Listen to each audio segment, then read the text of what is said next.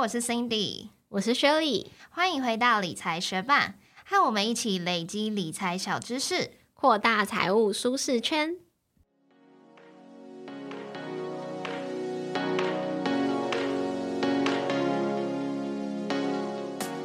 在节目开始之前，我们要来分享一则学伴在 Apple Podcast 的留言，它叫做“虾皮爱用者新北投资小菜鸟”。他说：“很意外听到这么平易近人的理财观念，融入生活中更贴近我们的生活，很容易理解。喜欢美女儿的声音，爱心。”谢谢这位新北投资小菜鸟特地到 Apple Podcast 为我们留下五颗星，很开心我们制作的节目内容有为你带来平易近人的理财观念，也希望你会继续支持我们未来的节目哦。谢谢你的收听，节目准备开始喽。如果是跟我们一样，差不多是二三十岁这个年纪的学伴，是不是也有感觉到，大概这一两年才开始注意到有人在讨论分红保单？但是如果是比我们年纪稍微大一点的学伴，可能就知道说，哦，分红保单并不是一项新的保险商品。那我们从 Google 搜寻的历史数据来说，也可以发现说，哎，在二零零九年之前，分红保单其实蛮热门的哦。但是在二零一一年之后，就几乎没有什么人在关注跟讨论了。直到大约二零二零年，才又有一个死灰复燃的迹象。那或许不久后也会有人。主动找你说要协助你进行一些退休规划啊这类的计划，那他可能也会把分红保单纳入其中一个推荐的项目。那在你决定要接受或者是拒绝之前，就跟我们一起来搞清楚到底什么是分红保单，可以从哪里分红，它的优缺点又是什么吧。但在节目正式开始之前，我们要特别特别的强调，我们这集的内容绝对不是业配内容，我们也没有要推荐这类商品的意图。如果是想跟我们一起了解分红保单是什么的话，就继续听下去吧。分红保单是投资理财型人寿保险的一种，也就是说，分红保单的持有人在得到寿险的保障以外，还可以获得保单的分红，也就是分享到保险公司的保单利润。分红保单也常被称为分红寿险或者是分红保险。所以，这些分红的来源是什么呢？简单来说，保险的运作方式就是保险公司收了保费之后，把这些保费的钱拿去投资。那正常来说，在进行给付、支付人事管理相关的费用之后，还是会有利润。因为保险商品都是经过精算才设计出来的，要是赚头不够多的商品，也很快就会停售了。那分红保险的红利其实主要来于三个部分：第一个是利差，再来是死差，最后是费差。那什么是利？利差呢？利差就是保险公司实际投资收益率和预定投资收益率之间的差额导致的收益，又或者是亏损。那再来，死差就是保险公司预定的死亡率和实际死亡率之间的差额导致的收益或是亏损。那最后，什么是费差呢？费差就是保险公司预定费用率和实际费用率之间的差额导致的收益，又或者是亏损。也就是说，如果投资的收益高于预期，保护的实际死亡率低于预期，或者实际费用率低于预期，就有可能有那个红可以分。但是现在普遍的状况来说，死亡率跟费用率都是稳定，而且预测是很精准的。所以基本上如果有红可以分的话，它不太会是来自于死差跟费差，通常都是来自于利差。那另外也要注意，分红保单它分享的并不是保险公司的整体获利哦，它是依据该分红保单的经营绩效来分配红利。那如果你是要分享整个公司的整体获利，就要去买那个保险公司它的金控或者是人寿股票啦。会选择分红保单的民众，一定就是希望有红可以分嘛？但是分红保单一定会分红吗？其实，在过去有很长一段时间，台湾市场的寿险是强制分红的哦。分红的标准是由保险局统一规定。过去强制分红保单，它的利差算法跟现在也是不一样的。强制分红保单的利差算法是根据银行两年期定存利率的平均值。高于保单的预定利率的话，就必须分红给保户。不论保险公司的经营状况如何，只要有死差或者是利差，就都要分红。但是从民国八十九年后，央行开始连续降息，那银行两年期定存的利率也就跟着一路狂降嘛。因为利差减少了，甚至有可能减到是负的，那保护可以领到的分红自然就跟着减少，甚至是不分红的状况。但是在死差的部分，因为国民的健康和寿命延长了，死亡率就低于保单当初的预期，所以还是有死差可以分红的哦。但是为了减轻寿险业者经营的压力，财政部就在民国九十二年开始允许寿险公司将死差和利差两者的损益互抵，互抵之后，如果还有盈余，再分配给保护，那当然这个分配率就在降得更低了嘛。然而，对于许多民众来说，实际的分红收益远不如当初保险业务员所宣称的数字。因此呢，从民国九十三年开始才规定停售强制分红保单，改为可以销售不分红保单或者是自由分红保单。自由分红保单的利差计算方式，从民国九十三年之后，就是改成我们上面所说的实际投资收益率和预定投资收益率之间的差额。所以，如果民国九十三年以后签约的分红保单，基本上都要保单有投资的利差，以及符合保险公司的分红原则，才会有分红。那如果是民国九十三年以前买到强制分红保单的保护，但是现在没有领到分红，其实也不用太不爽，或者是想要解约，因为现在已经没有那么高的预定利率保单了。也就是说，如果你想要获得那样的寿险保障，新保单会要求你要缴更多的保费。那目前市场上的分红保单虽然是被称作自由分红保单，但也不是保险公司开心分给你就分，他不开心分就不分啦，而是有法规规定的。法规规定可分配红利盈余，分配给要保人比例不得低于百分之七十哦。广告一下，理财学办也有 Instagram 喽，快去 Instagram 搜寻理财学办，follow 我们，获得更多理财小知识吧。那听到这边，你会不会想说，如果有的分红的话，谁还要选不分红的保单呢？分红保单当然也是有它的缺点啦。首先，第一点最实际的就是分红保单的保费会比不分红保单还贵，平均来说可能会贵到两到三成。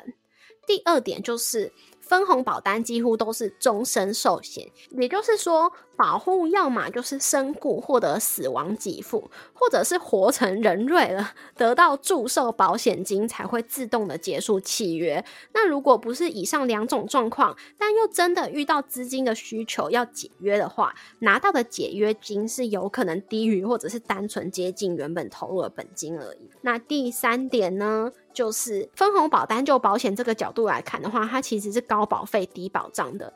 我们参考网络公开的保险商品资料，以三十岁的男性投保分红型的终身寿险，十年缴完终身的保费，它的保障会一路到一百零九岁。也就是说，这位男性在四十岁的时候会缴完这张保单所有的保费，总共六十万元。但是他整个从三十岁到一百零九岁中。寿险保障最高的时候也没有到一百五十万哦。以保障的角度来说，这样的保费换到的保障实在是太少了。那最后就是，如果你换作以投资的角度来看，分红保单的投资报酬率也并不突出哦。那如果我们综合刚刚上面说到的高保费低保障，还有投资报酬率并不突出的这两点，我们直接来试算看看的话，一样举刚刚那位三十岁男生的例子。如果这位男生他不是投保分红型的终身寿险，而是选择一年期定期寿险的话，那他把保费的差额拿去投资每年投资报酬率五趴的股票，从三十岁到五十七岁的时候。每年投保一年期的定期寿险，总共会缴了接近二十二万的保费。那这段时间他都享有一百五十万的寿险保障。而且透过保费差额投资的这笔金融资产，它的价值已经达到一百五十三万。也就是说，五十八岁之后，他就不需要再投保定期寿险继续交保费，他也有超过一百五十万的金融资产，可以在他身故的时候继续照顾家人。而这笔钱从五十八岁开始就不需要继续放新的资金进去，光是每年透过复利，他在八十五岁的时候就已经滚到超过六百万了。如果认真过生活，继续的活久一点的话，九十五岁就会超过一千万。而这仅仅只是透过保费差额而已哦。这样的做法不仅省下了三十八万的保费，最终可以得到的获利还是分红保单的好几倍呢。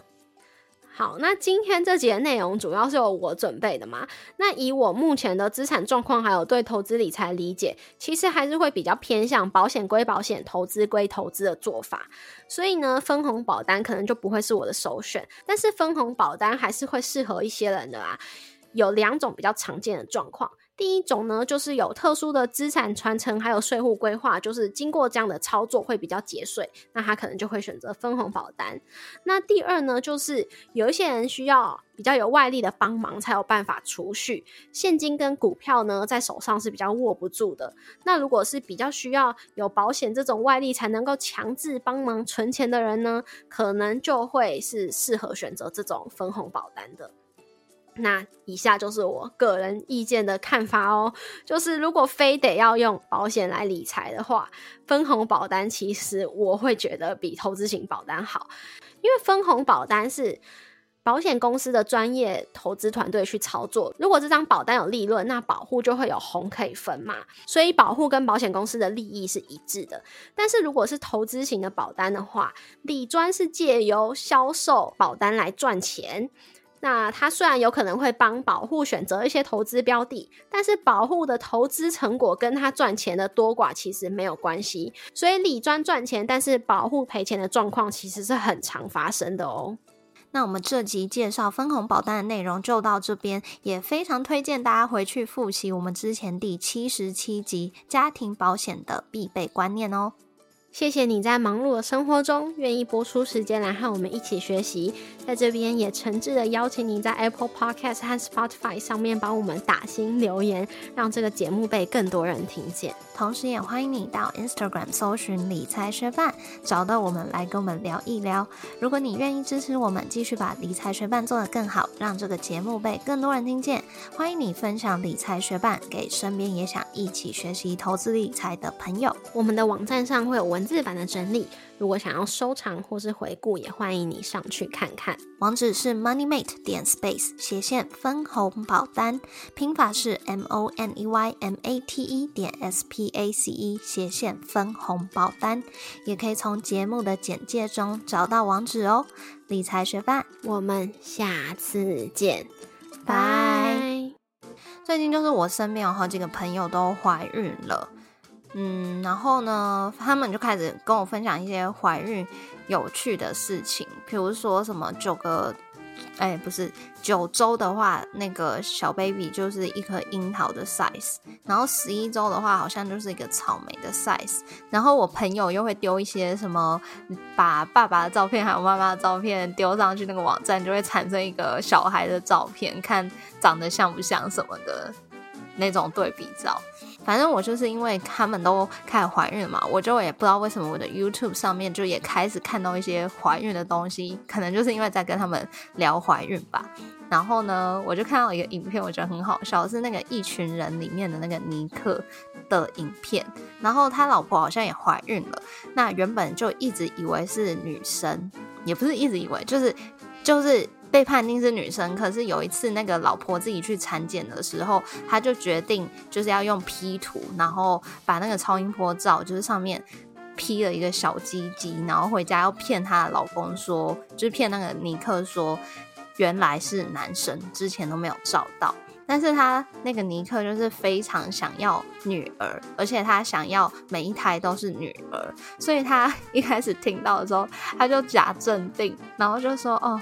那你身体没事吧？好，那男生女生都好。可是过了五分钟之后，他好像就去把之前为了这个小孩而买的那些女生的衣服都拿出来整理，就说这些都用不到啦。然后呢，他老婆就说：“哦，对啊，那不然你送给另外谁谁谁的小孩好了，他们家小孩是女儿。”结果尼克就突然爆气，就说：“这是我女儿的衣服哎！”然后呢，就太伤心了，他还去隔壁房间里面喝酒。我就只是觉得说，就是 那份失落感有多大。然后后来那个老婆就跟他坦诚说，他是开玩笑的，他就整个。又从就是很悲伤的那个情绪转换成，就是因为也知道在录影嘛，因为他们都要拍片，所以他知道在录影，然后又知道是被整之后，他又开始调整他的那个脸部表情跟情绪，就是说哦没有啦，其实我觉得男生女生都好，然后呢，但是脸上又忍不住的微笑，就是他真的觉得他后面在那边说什么我女儿失而复得，死而复生，就。我觉得很搞笑，所以我不晓得你，因为你也结婚了吧？然后我不晓得你跟你老公有没有想要怀孕的打算？那你有没有讨论过，就是想生男生女生这件事情？因为如果真的就有一方是很想要某个性别的小孩，不知道就会不会像那个尼克这么反应这么差别这么大？嗯，我们之后应该是会有生育的计划，但是目前就还。上 Shirley 尚未在 Cindy 那些怀孕的朋友清单之内，所以呢，我现在是还没有怀孕的。对，嗯，我觉得应该还是会想要在就比较适合生小孩年纪的时候生小孩。然后我们预计是会想要生两胎，所以说，嗯，目前的我是没有强求，但是我想可能。还是会有点愿望，就是如果可以一个男生一个女生的话，也是一个还不错搭配吧。听到很多男生好像都就很多爸爸好像都很希望有女儿，但是我自己就一个女生的角度来说，我就其实我会觉得说，男生是不是其实会活得更在某方面来说会不会更自由，像是。有些地方会觉得说，哦，对女生单独旅游很不有利呀。然后还有一些，嗯嗯，可能已经越来越少，但是有的时候还是会意识到的一些男女的差异，或者是像我们自己，我自己感受到，因为像我可能就会以后也会有生育的打算嘛，那也当然也会想到说，哎，那我的生育计划会不会影响到我的职涯发展？其实也很多人会遇到这样状况，所以因为自己嗯作为女生，所以了解女生经历过的一些挑战跟痛苦，就会觉得说哦，如果他是男生，他会不会更轻松？但是当然我会跟我老公分享这样的想法，但是他也会觉得说，其实男生也是有男生压力大的地方啊什么的，嗯，反正这也不是我们可以决定的。我对，就是因为不是可以决定的事情，但是如果你有心之所向，却又不能 强求的时候，我觉得那个影片非常好笑，大家可以去看看。